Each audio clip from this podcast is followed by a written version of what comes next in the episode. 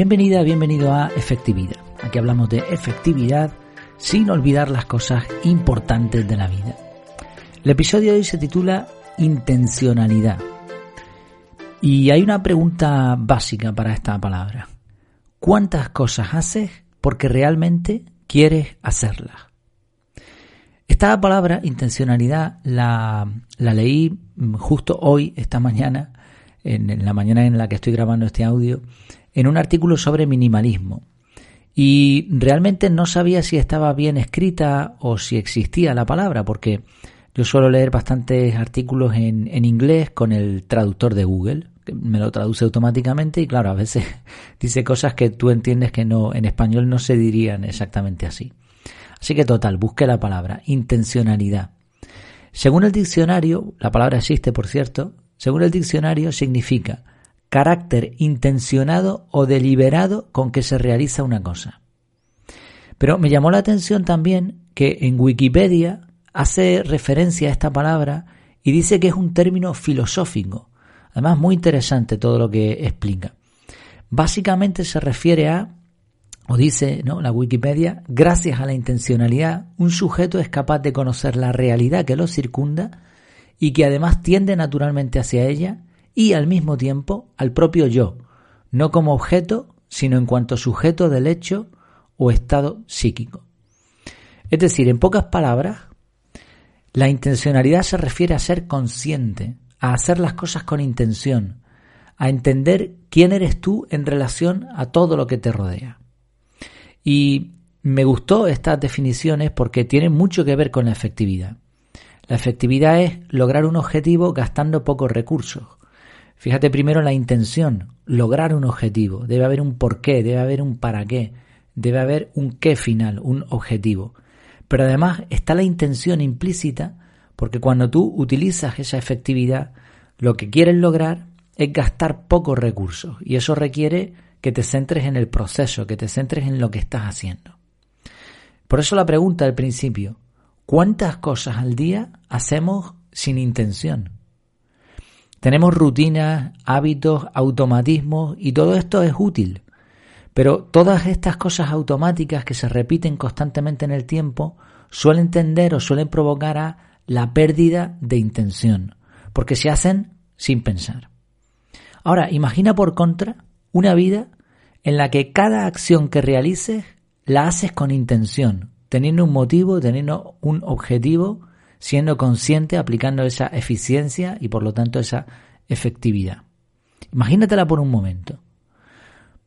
Lograrías pocas cosas, probablemente porque este proceso es mucho más lento que esos hábitos o esas rutinas, pero serían cosas excelentes. Serían cosas que cuando, cuando tú las dijeras, mm, pensarías, cuando tú las, vieras, perdón, pensarías, qué bien está hecho esto, que me, me he esforzado por hacerlo, lo he disfrutado, lo he sentido. Y sobre todo eso, estarías contento con las cosas que estás haciendo. No habría un sentimiento constante de arrepentimiento, de llegar al final del día y decir, bueno, pues sí, un día más, pero ¿en qué se me ha ido el día si es que ni me he enterado? Creo realmente que esto es muy bonito de decir, pero muy difícil de lograr. Creo sinceramente que, que no es posible vivir con intención constantemente cada segundo de nuestra vida aunque nos lo llegásemos a proponer, no lo conseguiríamos.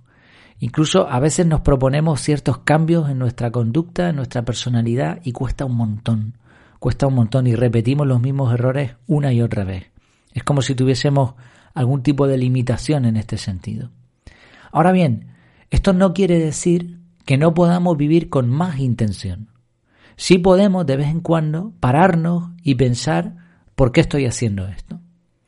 Algunos ejemplos de cosas que podemos llegar a hacer sin darnos cuenta.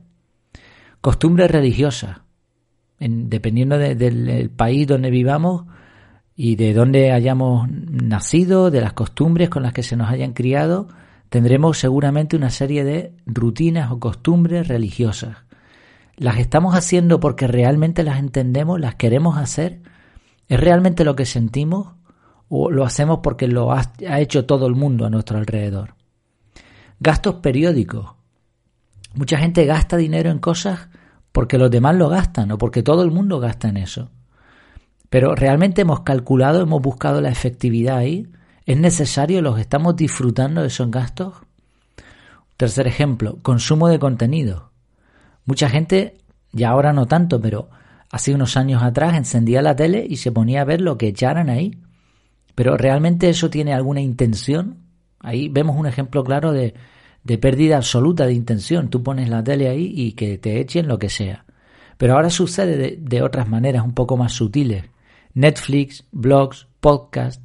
¿Realmente esto que estoy escuchando, esto que estoy leyendo, viendo, lo hago con intención? ¿Hay un propósito detrás?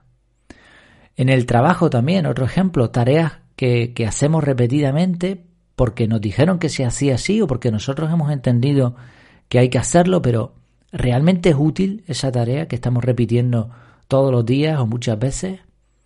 ¿O qué hay de las relaciones personales? Cuando pasamos tiempo con familia, con personas que, con amigos incluso, que si uno se parase y buscase esa intencionalidad, vería que no te están haciendo ningún bien. No hay ningún propósito detrás, simplemente quedas con la misma gente de siempre porque es lo que llevas haciendo un tiempo. O fíjate este, este campo, la alimentación. ¿Por qué comes lo que comes? Dicen algunos expertos que el alimento debe ser tu medicina y que tu medicina debe ser el alimento. Debe haber una intención en lo que comes. ¿Por qué hoy voy a comer esto? ¿Por qué voy a comer esto otro? O simplemente comes lo que te echen en el plato. Así como ves, hay bastantes campos en los que se puede aplicar esto de la intencionalidad. Y la idea es tan simple que parece de risa. Es tan simple como buscar intención. ¿Por qué hago lo que hago? Ahora, más allá de, hablar de campos en los que se puede aplicar, como siempre vamos a intentar aterrizar esto. ¿Cómo podemos hacerlo? ¿Cómo podemos buscar intención? Pues una de las formas más sencillas que yo he encontrado es utilizando el calendario. Yo tengo un bloque de tiempo que se repite, creo que es cada seis meses, en donde mm, dedico una hora, una hora, puede ser poco más, da igual, con, a revisar los principios y las prioridades. En el método CAR, una de las primeras cosas que se hace es mm, definir los principios y por lo tanto las prioridades. Y ahora se establecen una serie de bloques de tiempo en donde tú intentas cumplir con esos principios, con esos objetivos que tienes. Y cada cierto tiempo eso hay que repasarlo. Porque ahora vamos a ver el calendario y vamos a ver qué hemos hecho con nuestra vida, si realmente estamos cumpliendo nuestras prioridades. Casi siempre, casi siempre lo que suele pasar es que eh, hemos ido metiendo bloques de tiempo, hemos ido metiendo actividades o bien no hemos ido cumpliendo lo que nos habíamos propuesto y total, al final, poco a poco, lo que la intención que teníamos en un inicio se ha ido perdiendo. Por eso de vez en cuando es bueno tener este bloque, un bloque de revisión de principios y prioridades. Y ahí vamos a repasar las actividades y vamos a reconfigurar nuestra vida para que sea para que tenga más intención. Mm, al final todo se resume a buscar intención y a aplicarla, a ejecutar tareas y acciones con intención, con un propósito, que podamos disfrutarlas, que podamos sentirlas plenamente y que por lo tanto nos hagan ser más conscientes de esas intenciones y lograr esas intenciones. Pues espero que te haya gustado esta idea, una idea un poco reflexiva.